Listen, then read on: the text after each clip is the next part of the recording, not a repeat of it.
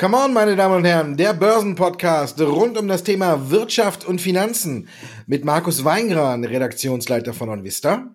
Und Andreas Lipko von der Comdirect Bank. Andreas, die Märkte heute am Freitag leicht unter Druck. Zwei Stunden vor Handelseröffnung kam die Nachricht, Donald Trump und seine Frau Melania haben sich mit dem Covid-19-Virus infiziert. Also Corona jetzt auch im Weißen Haus, das hat die Märkte ein bisschen belastet. Vorbörslich sind auch die US-Indizes unter Druck. Ist das eigentlich eine Nachricht, die einen Markt unter Druck setzen darf? Außerdem die Tatsache, dass Corona wieder in die Köpfe zurückkommt. Aber an sich, wenn der Präsident erkrankt ist, ist das wirklich was, was die Märkte nach unten drücken müsste? Na gut, es gibt jetzt zwei Unwägbarkeiten, die jetzt auf jeden Fall auf der politischen Seite wieder zurückgekommen sind. Zum einen jetzt mal das schlechteste Risiko, Donald Trump würde an dem Coronavirus sterben. Das würde ja bedeuten, man müsste sozusagen einen neuen republikanischen Präsidentschaftskandidaten aufstellen, ob das in dieser Kürze der Zeit überhaupt möglich ist. Also Pence würde als sozusagen Vizepräsident dann kommissarisch die Rolle wieder einnehmen. Es würden wieder neue Wahlen und das ist also politische Unsicherheit. Gehen wir jetzt zu dem anderen Faktor oder beziehungsweise zu dem anderen Aspekt, der auch nicht unwahrscheinlich ist und bisher in der US-Geschichte auch noch nicht vorgekommen ist, und zwar eine Wahlverschiebung. Die US-Wahlen haben selbst damals während des Zweiten Weltkriegs, also oder ich glaube sogar zwischen oder während beider Weltkriege, die wir bisher hatten, äh, stattgefunden. Und es gab also wirklich noch nie einen, also in den letzten 100 Jahren noch nie die äh, Situation, dass eine Wahl verschoben wurde. Nun haben wir aber in der jüngsten Vergangenheit, in den letzten zwei, drei Jahren gelernt, dass eben bei oder unter Donald Trump nicht wirklich alles äh, steht und beständig ist, sondern dass hier auch mal Änderungen und Unkonventionelles passieren kann. Und deswegen kann momentan nicht ausgeschlossen werden, dass es tatsächlich zu einer Wahlverschiebung kommt, weil wenn der US-Präsident jetzt zum Beispiel zwei Wochen lang nicht mehr in Amt und Würden sein könnte, beziehungsweise ausgesetzt oder außer, Fech, außer Gefecht gesetzt werden würde, dann müsste ja theoretisch der Fairness halber die Wahl zumindest verschoben werden. Das würde bedeuten, frühestens irgendwann, es gibt da gesetzliche Vorgaben, wäre das dann irgendwann im Januar und das würde natürlich die ganze Situation wieder vollends verschieben. Und deswegen sind momentan die Märkte zumindest erstmal so angespannt und warten, was jetzt kommt. Das wurde ja schon ein bisschen zurückgerudert. Man hat gesagt, ja, die Amtsgeschäfte werden trotzdem aufgenommen. Aber es ist natürlich auch ein weiteres Argument, ein weiterer Tropfen sozusagen in das Fass von Donald Trump, wo er denn nachher natürlich, wenn der Wahlausgang so ist, wie er sich den vielleicht nicht erwünscht, immer wieder sagen kann, ja, ich hätte ja gewonnen, wenn halt nicht unter anderem die Covid-19-Erkrankung gewesen wäre. Also das ist zumindest erstmal die Meinung, die ich so jetzt im Markt gehört habe. Fällt dir da noch was anderes zu ein? Naja, ist halt eine schöne Ausrede. Ne? Ansonsten kann man ja genauso gut das machen, ähm, was er sowieso macht, quasi nur in anderer Form. Ne? Es gibt ja jetzt genug Sachen, wo wir gesehen haben, wo ein Videokonferenzsystem zum Einsatz gekommen ist. Ich sehe da jetzt äh, mit ein bisschen Fantasie nicht so extrem sag ich mal, den Nachteil.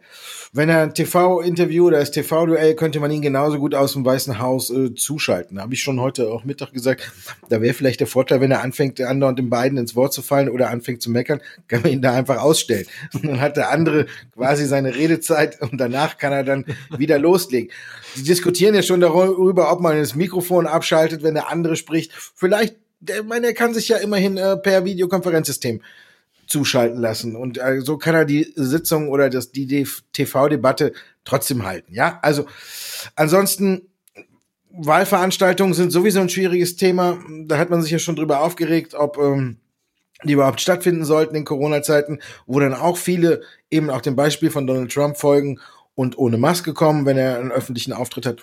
Naja, da kann man jetzt eine Großbildleinwand aufbauen und dann kann er da eben auch sprechen und kann sich zu Hause aufbauen. Also sofern es ihm gesundheitlich gut geht, das muss man ja immer sagen. Also von daher finde ich, wenn es eine normale Covid-19-Erkrankung ist, sage ich mal, was heißt normal, aber in Anführungszeichen, verläuft sie ja bei jedem anders und bei vielen manche Jüngere merken ja gar nicht, dass sie Covid-19 hatten oder gehabt haben oder immer noch haben. Und äh, bei manchen verläuft äh, das äh, Krankheitsbild halt auch ähnlich, dass man das so so richtig belastet eigentlich nicht ist. Und man muss ja auch sagen, äh, wenn einer den besten Medizinerstab hinter sich hat, dann wahrscheinlich eben, äh, ohne jetzt allen anderen zu nahe zu treten wollen, äh, äh, dann Donald Trump auch, der ja ein ein Heer von Ärzten jetzt wahrscheinlich hat, die sich um ihn kümmern. Also von daher denke ich, klar, Problem ist, wie schwer er erkrankt und wenn er es so wegsteckt, wie zum Beispiel jetzt bei Friedrich Merz, wenn wir so in die Alterskategorie gehen, der ist ja auch nicht mehr der Jüngste, der hat es ja eigentlich auch ganz gut weggesteckt, dann könnte es ja bei Trump eben auch so sein und dann könnte er halt Wahlveranstaltungen via Großleinwand halten. Dann hat man auch direkt das Corona-Problem umgangen. Kann dann jeder zugucken oder die können sich draußen irgendwo hinstellen. Also ich denke, alle anderen mussten äh, einfallsreich werden in der Zeit von Corona, um entweder äh, mit ihrem Geschäft nicht vor die Wand zu fahren oder sonst was. Und dann finde ich, kann man das auch vom US-Präsidenten erwarten. Vielleicht ist es ja sogar unterm Strich ein Vorteil, wenn er sich da so ein paar extravagante Sachen einfallen lässt, wie er zu seinen Leuten spricht. Also von daher finde ich, ist so die ganz große Ausrede nicht. Er hat ja auch genug Geld und genug Wahlkampfunterstützer. Also von daher muss man mal sehen. Auf der, wie du sagst, ist es für ihn, falls er verlieren sollte, eine gelungene Ausrede.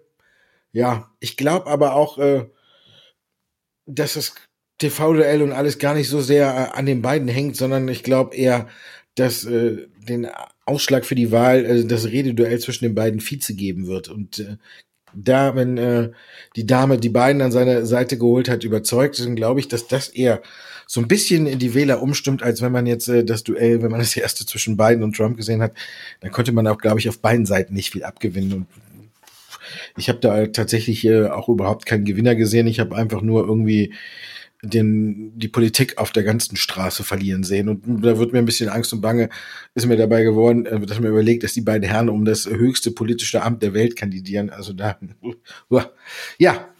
So, also ich denke, da kann er sich genug einfallen lassen und ja, die Märkte ist jetzt ein kleiner Schock, ist alles wieder zurückgekehrt, aber ich denke, dass es am Montag, äh, dass man mit ein bisschen Abstand da drauf das auch schon wieder ein bisschen lockerer sieht.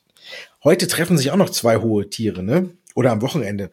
Äh, die Ursula, ne, als äh, ihre Funktion äh, der in der EU und dann ähm, auch ein großer blonder Mann mit schwarzen Schuhen, äh, aber nur nicht Trump, der darf ja nicht mehr raus. Und äh, Boris Johnson. Und da sind wir wieder bei unserem Lieblingsthema hier, Brexit. Bislang keine Einigung. Sie haben dieses komische Binnenmarktgesetz erlassen. Die EU hat äh, Schritte eingeleitet, damit es äh, vom Europäischen Gerichtshof überprüft wird, ob dieses Gesetz überhaupt zulässig ist. Ist ja ein unheimlicher Vertrauensbeweis, wenn man daneben eigentlich verhandelt, um harten Brexit zu vermeiden. Denkst du, Ursula und Boris kommen am Wochenende überein? Nee, ich glaube nicht. Dazu sind die Positionen zu stark verfahren und äh, man hat ja auch schon im Vorfeld gesehen, dass hier wirklich jetzt momentan alle Register gezogen werden. Es ist ja sowieso auch eine Frage, beide, äh, ja, so, soll man sagen, also äh, Großbritannien ist ja ein souverän, souveräner Staat, von daher, äh, auch wenn sie jetzt noch in der EU drinne sind, das sind, sind sicherlich alles Aspekte, die ähm, da nochmal ordentlich Öl ins Feuer gießen werden. Und man wird sich halt austauschen, man wird halt sagen, dass man gerade von der EU das nicht gut finden wird, aber ich denke, dass Boris Johnson hier gerade für Großbritannien weiter diesen Weg auf gehen wird, weil ja eben das auch im Unterhaus ähm, verabschiedet worden ist, dieses Binnenmarktgesetz. Und äh, da kann man sich jetzt als Premier zwar äh, konträr zu stellen, aber es macht halt wenig Sinn, weil er muss ja sehen, er muss ja sozusagen den Brexit jetzt vollziehen. Und ich glaube, das ist jetzt einfach erstmal auch eine Möglichkeit, um hier relativ schnell auch klare ähm, Fronten zu schaffen. Die sind jetzt da, man hält da weiter daran fest. Also ich sehe da keine Annäherung. Oder siehst du da irgendwelche Zeichen des Friedens oder der Annäherung auf uns zukommen? Nö, ich bin ja hier schon äh, seitdem es den Podcast gibt der Meinung, dass es einen harten Brexit gibt. Auch wenn die Kanzlerin sich gerade eben kommt ne, über die Ticker, sich auch zu dem Thema gemeldet wird und sagt, solange verhandelt wird, bin ich optimistisch. Na ne? gut, dann können wir ja mal gucken, wie lange noch verhandelt wird. Am Wochenende eben das Treffen, nee, ich glaube auch nicht ich sehe auch zurzeit, und das habe ich ja auch die letzten Folgen immer gesagt, kein Einlenken von Großbritannien. Man versucht ja der EU nirgends entgegenzukommen, sondern schüttet ja noch neues Öl ins Feuer, indem man dieses Binnenmarktgesetz jetzt erlassen hat. Und wie ich auch schon in den Folgen zuvor betont habe, für mich hat sich Boris Johnson schon im Vorfeld verraten, eben mit diesem Ausspruch, wir wollen den gleichen Deal wie Kanada. Und das im Grunde genommen unterm Strich ja ein harter Brexit ist. Und da wird er nicht von abweichen und das wird er machen. Und deswegen glaube ich auch, dass es dazu kommt, dass es ein kurzer Schreck wird und dann man dann äh, ja ein bisschen diversifizieren muss, dann werden vielleicht einige nach dem Schreck einige Werte in England interessant. Da muss man halt ein bisschen gucken, wer verdient sein Geld nur am Heimatmarkt, wer ist exportlastig und dann wird sich dann, glaube ich, am Aktienmarkt so ein bisschen die Spreu vom Weizen erstmal trennen. Aber ja, ich denke, es wird ein kurzer Schreckmoment, aber davon haben wir schon einige erlebt. Da macht uns der auch nicht, bringt uns der auch nicht um. Der macht uns auch nur noch härter. September ist vorbei, der war gruselig. DAX hat fast, äh, äh, ich glaube, um die fünf Prozent hat er im Monat verloren. Und äh, ja, jetzt ist, ist der Oktober auch nicht gut gestartet. Ne? Hat so ein bisschen die Erholung der Woche fast schon wieder zunichte gemacht. Und Trump alleine. Denkst du, Oktober wird besser als der September? Nee, ich glaube, das wird genauso bleiben, wenn nicht sogar noch tendenziell ein bisschen verstörender und volatiler werden. Wir haben jetzt die Berichtssaison, die ja bald anfängt. In einer Woche geht so langsam los. In zwei Wochen kommt dann richtig Schwung in die Bude rein. Also von daher genug Themen. Wir haben jetzt die Thematik US-Wahlen, den äh, ja, US-Präsidentschaftswahlen. Wir haben die Brexit-Thematik. Also alles Faktoren, die auf jeden Fall dafür sorgen werden, dass wir schön schwankungsfreudige Börsen weiter behalten werden. Warum schön? Ja, weil es im Endeffekt ja für uns hier im Podcast ja dann immer wieder Themen gibt, die man dann besprechen kann.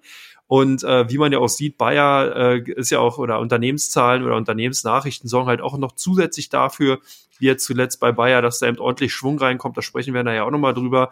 Und ähm, ja, nee, ich glaube wirklich, dass es so bleibt. Und das ist ja auch das, was wir hier äh, schon bereits Ende äh, August beziehungsweise Anfang August schon gesagt haben, dass der Herbst stürmisch bleiben und sein wird. Und da ist uns ja dann doch alten Börsenhasen äh, recht gegeben worden. Und ich denke, wie gesagt, es bleibt noch dabei.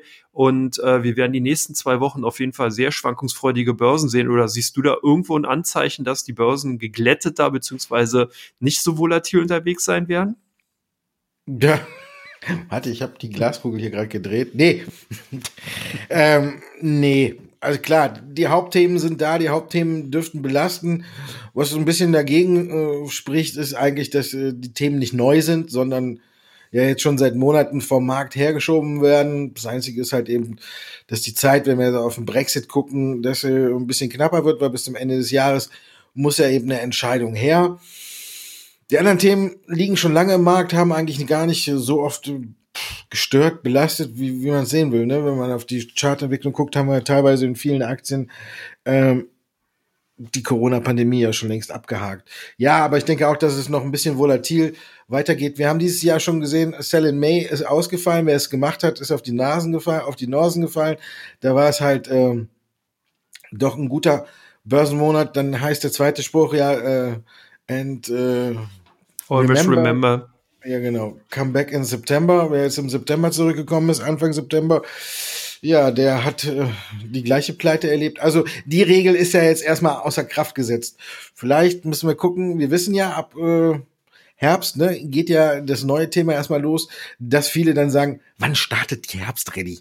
Ne? Die wissen ja, Ne? Das kommt ja dann ja, auch noch Endrallye. Auf, ja, das ist ja immer unterschiedlich. Zuerst so. sagt man dann äh, Herbstrallye, wenn die nicht kommt, wird es eine Jahresendrallye, nee, erst eine Weihnachtsrallye und dann kommt noch die Jahresendrallye.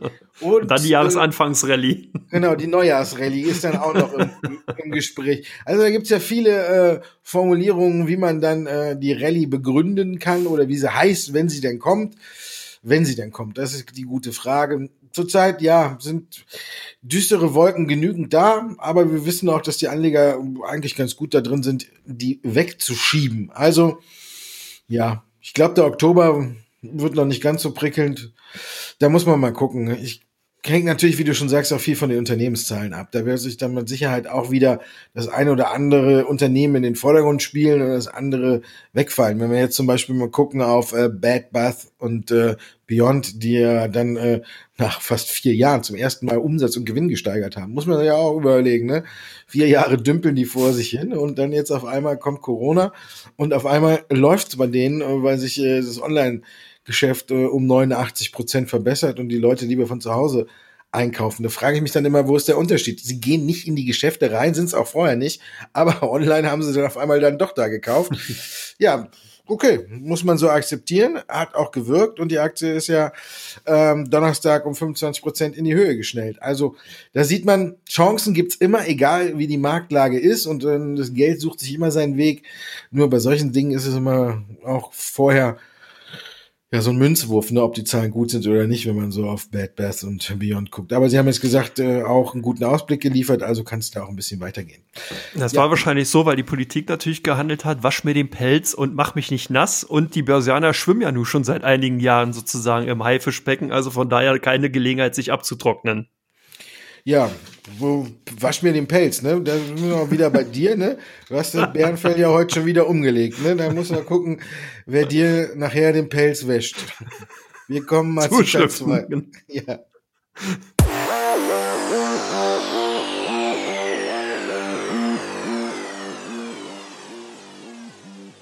Teil 2 von Kammer, meine Damen und Herren. Es geht um Ihre Fragen und unsere Antworten. Wir fangen wie gewohnt mit dem Bären an, mit äh, Andreas Lipko. Alles, alles mit B, Andreas, heute, ne? Bär, Bayer, passt eigentlich auch zusammen. Kurz, Kurssturz nach dem, äh, Kurssturz nach dem neuen Ausblick haben wir gesehen. Was jetzt, ist die Frage. Ja. Bayer, äh, denke ich mal, hat ja auf jeden Fall eine ganz, ganz herbe Enttäuschung für die Aktionäre vorgelegt. Ich glaube, auch hier muss man wirklich noch einiges an der Kapitalmarktkommunikation machen, gerade vom Management aus gesehen. Man hat sich hier eigentlich zu stark auf die Kommunikation, alles was mit Glyphosat zu tun hat, äh, irgendwie zu sehr versteift. Und das führte irgendwo dazu, dass man dann so auch das operative Geschäft als Investor so immer so als abgehakt gesehen hat, dass man gedacht hat, okay, wenn denn hier größere Veränderungen kommen, dann würde, würde das ja in diesem Zuge mitkommuniziert werden. Dann würde man halt sagen, ja, momentan läuft es nicht so gut oder läuft gerade gut oder wie auch immer. Das hat so ein bisschen gefehlt. Jetzt platzte dann sozusagen die Bombe, ja, und nicht nur die Bombe, sondern auch in Bayer hat hier einigermaßen starke Krater im Kurschart hinterlassen. Wir bewegen uns wirklich nahe wieder auf relative, ja, mehr Jahrestiefs zu, die so bei 39,5 Euro liegen. Ich bin selber überrascht gewesen. Ich hätte wirklich auch nicht damit gerechnet, dass man jetzt so ein Ding hier nochmal platziert. Also insgesamt denke ich aber langsam auch gerade in Anbetracht der Tatsache, dass wir jetzt hier in den letzten beiden Tagen ja, fast gute 15, 16, 17 Prozent in dem Dreh verloren haben, äh, würde ich jetzt sehen, dass, oder könnte ich mir vorstellen, dass die Aktien so in Richtung ja, 42, 41 Euro so in Boden finden könnten. Und es würde dann zumindest langfristig für alle chartorientierten Anleger gut sein, wenn man dann auf Mehrjahressicht so einen schönen doppelten Boden ausbilden würde. Jetzt könnte ich oder hoffe ich zumindest, dass wir bald positive Nachrichten Ausrichtung der Glyphosat-Fälle in den USA hören, dass man hier also wirklich eine handfeste Einigung hat, damit hier endlich mal das Beben und Zittern aufhört. Äh, gut ist, vielleicht kann man das auch nochmal kurz erwähnen, ist natürlich, dass man relativ schnell und äh, auch restriktiv gegen ähm, das dümpelnde Geschäft oder rückläufige Geschäft ähm, angeht, dass man hier eben die Kosten nochmal drastisch senkt. 1,5 Milliarden sollen jetzt im ersten Schritt eingespart werden. Also von daher ich denke, das ist natürlich auch gerade für Investoren und Anleger ein herber Schlag gewesen, die eher defensiv unterwegs waren. Und deswegen kann man auch hier die ein oder andere Enttäuschung, die eben bestimmt bei vielen Zuhörern auch da ist, nachvollziehen. Glaube aber, dass wir hier so langsam den Silberstreif am Horizont sehen. Also von daher würde ich hier zumindest erstmal das Bärkostüm am rechten Arm abstreifen. Oder am, am linken, Arm? wie auch immer. Ja, oder am linken, ist egal. Also auf jeden Fall an einem Arm. Ich habe ja nur zwei. Also von daher ist es egal. Ich fasse ähm, mal kurz ja. zusammen. Ne? Bär, Bayer, Bombe, Boden. 4b. Okay, ja. weiter. ja, jetzt gehen wir vom B weg zu S, Siemens Energy. Ähm, ja, die haben ja am Montag für allerlei äh, Kuriositäten im DAX auch gesorgt, das Spin-off von Siemens. Und äh, denkst du, dass jetzt nach der ersten Handelswoche sozusagen solo nicht mehr im DAX, dass die weiterhin ein Kauf sind, die Aktien? Ich denke, dass sie weiterhin ganz, ganz gute Aussichten haben. Der erste Tag war ja ein bisschen durchwachsen, aber es war ja auch anzunehmen, weil ja auch viele äh, Fonds oder ETFs äh, die Aktien raushauen mussten, weil sie sie ja auch eingebucht bekommen haben. Aber so sehr hat sie ja jetzt nicht verloren. Sie ist irgendwie mit 20 Euro eins rausgekommen und ist jetzt im Laufe der Woche über 22 gestiegen. Also sind ja auch 10 Prozent. Also kann man da eigentlich sagen, zufriedener Start an der Börse. Aussichten finde ich auch ganz gut.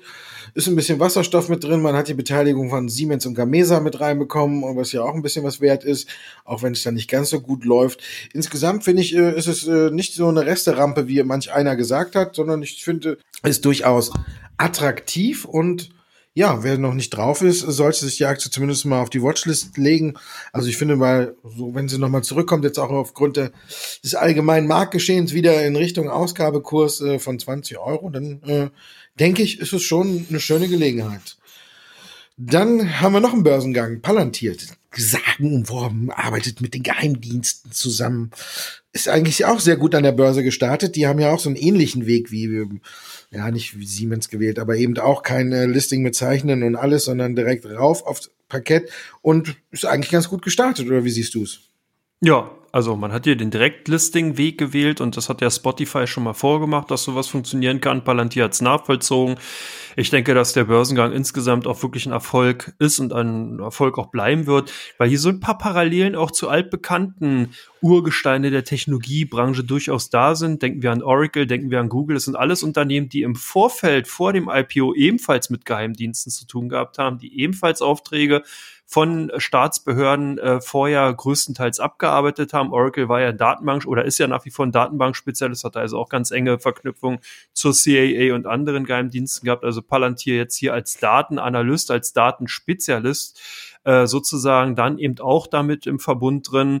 Ich finde das Unternehmen durchaus interessant. Was mir momentan nicht so richtig gefällt, ist natürlich die sehr hohe Bewertung. Man strebt aber darauf hin, dass man jetzt hier zumindest auch in dem aktuellen Jahr beziehungsweise im kommenden Jahr einen Gewinn ähm, erzielen will. 105 Millionen sollen es werden.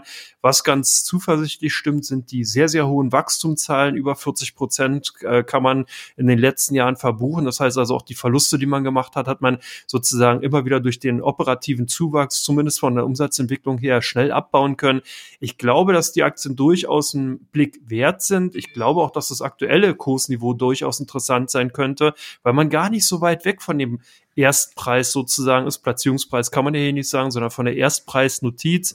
Und ich kann, denke auch, dass die Aktien ähm, dann in den kommenden Wochen von einigen Analysten ein entsprechendes Coverage bekommen könnten. Also von daher, ich würde die Palantir-Aktien durchaus mal auf der Watchlist behalten, wenn man sie noch nicht hat, oder vielleicht sogar die erste kleinere Position eingehen auf dem aktuellen Niveau, so irgendwie was um neun US-Dollar, aber nicht vergessen natürlich Stop-Loss setzen und äh, entsprechend dann natürlich auch mit jeweiligen Kursverlusten rechnen, wenn man das dann eben macht. Ansonsten Covestro, da mussten ja die Aktionäre auch mit Kursverlusten rechnen zur äh, Wochenanfang. Nicht so schön gewesen, nachdem man ja davor spekuliert hatte, Übernahmen waren im Raum gestanden, äh, gestanden. Jetzt ist sozusagen das Opfer zum Jäger geworden. Siehst du denn die Übernahme durch Royal DSM äh, von Covestro als zu teuer an? Ein bisschen vielleicht schon, 1,6 Milliarden und ein paar gequetschte. Ja, vielleicht ist es ein bisschen zu teuer, aber man muss ja sagen, äh, Covestro muss ja auch irgendwie wieder vom Fleck kommen. Man hat ja auch in einem Chartverlauf gesehen, vor Corona, dass einiges so ein bisschen im Argen war. Und jetzt ist ja Covestro eigentlich dem der Kursanstieg ist ja eigentlich nur geschuldet, dass man gesagt hat, man kommt besser durch die Krise als, das, als angenommen. Aber Wachstum war da ja jetzt auch nicht in dem Sinne so extrem dabei. Also musste man schon schauen, wie man äh, jetzt über die Runden kommt oder wie man auch das Unternehmen auf die nächste Stufe holt. Ich glaube auch, dass, die, dass der Übernahmepreis die Anleger jetzt im ersten äh, in der ersten Reaktion gar nicht so extrem abgeschreckt hat, sondern eben auch noch die damit verbundene Kapitalerhöhung. Wir wissen ja, in Deutschland werden eben Kapitalerhöhungen äh, nicht, da wird nicht differenziert, sondern da wird, glaube ich, erstmal eine Kapitalerhöhung komplett als negativ angesehen. Wenn es jetzt äh, eine Kapitalerhöhung ist für eine Übernahme, die durchaus Sinn macht und die man auch durchaus tätigen kann, ähm, dann finde ich, ist eine Kapitalerhöhung eigentlich eher positiv anzusehen. Aber bei, bei uns wird es natürlich damit verbunden, Kapitalerhöhung ist für viele Anleger äh, im ersten Schritt, oh, die haben kein Geld mehr, denen geht's Geld aus oder da liegt irgendwas im Argen, äh, nichts wie raus. Also von daher glaube ich, dass der größere Teil dieses Kursrücksetzers der Kapitalerhöhung geschuldet ist, weil eben da auch nicht so fein differenziert wird, ähm, zum Beispiel, wenn man guckt in den USA, Tesla, Kapitalerhöhung. ja, die werden gefeiert und denen aus der Hand gerissen und da sagt keiner, oh Gott, Kapitalerhöhung. Das ist halt so ein bisschen der Unterschied und Covestro hat, glaube ich, hier einen schlauen Schachzug gemacht, der eben auch seinen Preis hat. Und ja, warum sollte man dann nicht äh, auch eine Kapitalerhöhung machen? Covestro ist ja jetzt auch kein Unternehmen, was eine Kapitalerhöhung alle zwei, drei, vier, fünf Jahre macht, um wieder frisches Kapital eben reinzuholen, sondern hat es ja auch eine Zeit lang, ist eine gute Zeit lang ohne ausgekommen. Also von daher finde ich, es ist alles ein bisschen ähnlich auch wie bei Bayer übertrieben. Natürlich ist auch bei Bayer der Ausblick äh, nicht das Schönste, aber man muss doch sehen, wir sind jetzt hier in, den, das sind zwei Nachrichten, die auch in der Marktphase kamen, wo die Anleger eh extrem nervös sind. Ja, da Trump hat ja jetzt noch sein Übriges dazugetan, aber auch davor war ja schon eine gewisse Nervosität äh, zu sehen. Und da kommt es dann auch immer dazu, finde ich, dass bei solchen Nachrichten dann äh, die Anleger auch ein bisschen dazu neigen, äh, zu übertreiben. Ich glaube, wenn wir in einer normalen Phase und äh, in einer fröhlichen Phase, wo, wo die Märkte seit äh, ein, zwei Wochen gestiegen wären, äh, diese Nachrichten von Bayer und Covestro gesehen hätten, ähm, dass die Reaktion darauf nicht ganz so heftig gewesen wäre, wie jetzt eben in der Phase, wo alle eh schon wieder mit zittrigen Fingern vor der Maus sitzen und sich überlegen, verkaufen, verkaufen, verkaufen, brechen die Märkte gleich wieder komplett nach unten weg wegen Corona. Also von daher, bei Covestro finde ich, äh, ist es eine kleine Übertreibung. Freuen konnte sich hingegen, wer Piedmont Lithium im Depot hatte. Ich glaube, es waren die wenigsten, weil, aber es gibt ja immer welche, die mit so kleinen kanadischen Minenwerten oder Lithiumwerten rumspielen. Wer die hatte, konnte sich freuen. Da Tesla mit denen ins Geschäft gekommen ist. War auch so nicht abzusehen, oder? Nee, also das australische Unternehmen zum Beispiel liegt ja eigentlich auch relativ weit von den USA weg. Und von daher würde man jetzt denken, hm, was will Tesla mit dem australischen Unternehmen anfangen?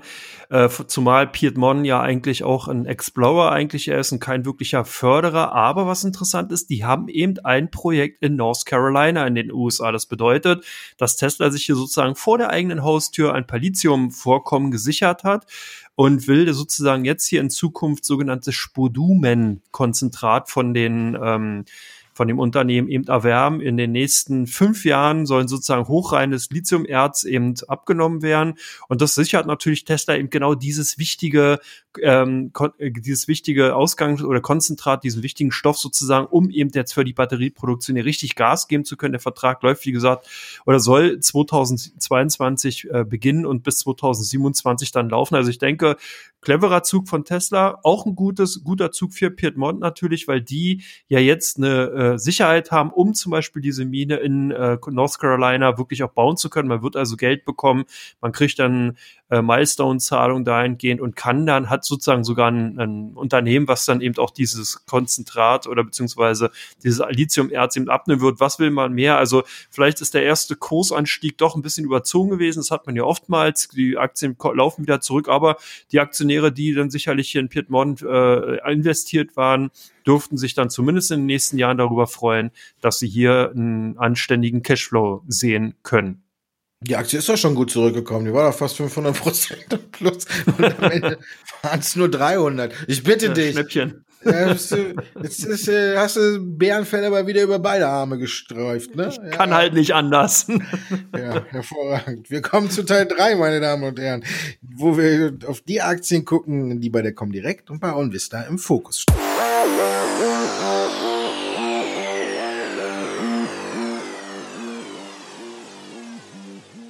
Come on, meine Damen und Herren, unser dritter Teil. Wir fangen an mit Build Your Dreams, ein Wert, der bei den Anlegern bei der Comdirect Bank im Fokus steht. Und was machen die Anleger bei euch mit dem Wert? Ja, nach wie vor kaufen. Das ist wirklich Wahnsinn. Guckt ihr den Kurschart oder guckt euch den Kurschart von BYD an. Die haben in der Woche jetzt nochmal richtig Gas gegeben, die Zahlen haben überzeugt, sicherlich auch nochmal angeschoben, insgesamt durch die Peking Motor Show. Also das sind alles ähm, Faktoren, die da nochmal richtig äh, Dynamik in den Aktienkurs reingegeben haben.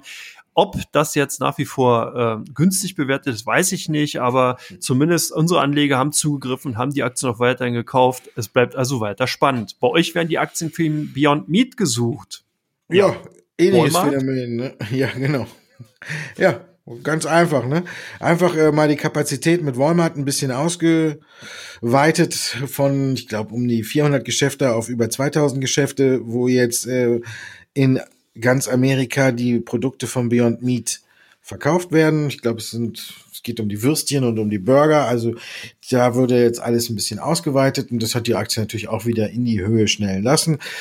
Ja, da sind wir, wenn es um die Bewertung geht, so ähnlich wie bei Build Your Dreams, ne? Da frage ich, aber die haben ja jetzt auch noch so eine neue, ich glaube, so eine neue äh, Produktions, wie heißen die, äh, für der, so eine Produktionskette auch an den Start gebracht für Elektroautos. Ne? Da kann dann der andere kaufen. Nee, das war Gili. Ich habe mich vertan. Ich bin raus aus der Nummer. Gili passt ja dann wieder zu Daimler. Und da sind wir dann bei den nächsten Aktien, die bei euch im Fokus stehen. Wenn ich auf den Chart gucke, so seit Jahresanfang, hat sich Daimler von den drei Autobauern am besten entwickelt. Merkt man das auch bei euch? Ja, also zumindest auch wieder ganz stark Kauf, Kaufinteresse da bei unseren Kunden. Das kann man wirklich so ähm, attestieren.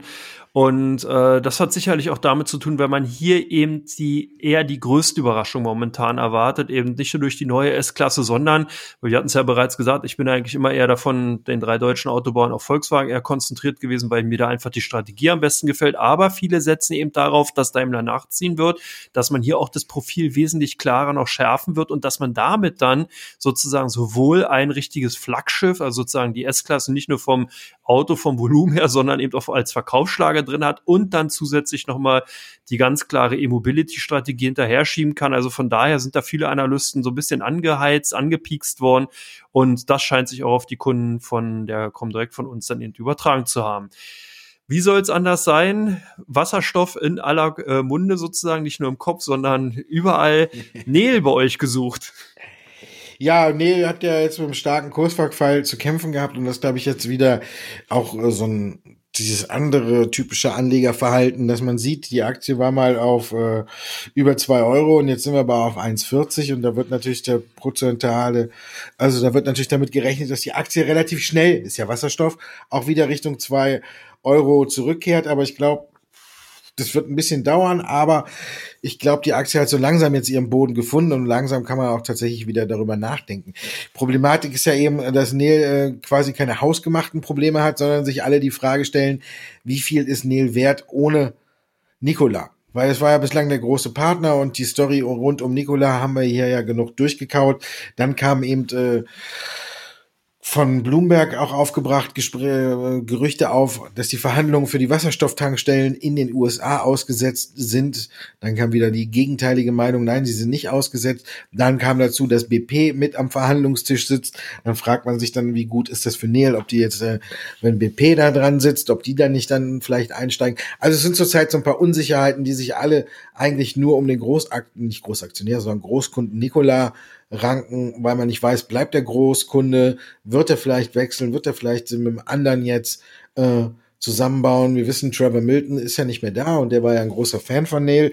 Und jetzt muss man mal gucken, wie der neue Vorstandsvorsitzende mit der ganzen Sache umgeht. Aber zuerst hat, glaube ich, erstmal Nicola andere Sachen zu erledigen. Man muss den Deal mit GM unter Dach und Fach bringen. Das sollte eigentlich schon am Mittwoch verkündet werden, endgültig. Ist aber immer noch nicht passiert. Also vielleicht muss man erstmal abwarten, wie es da weitergeht. Aber ich denke, dass die Nel-Aktie so langsam ihren Boden gefunden hat. Ja, ihren Boden finden muss Infineon nicht, ne? Die müssen eher ihren Deckel finden.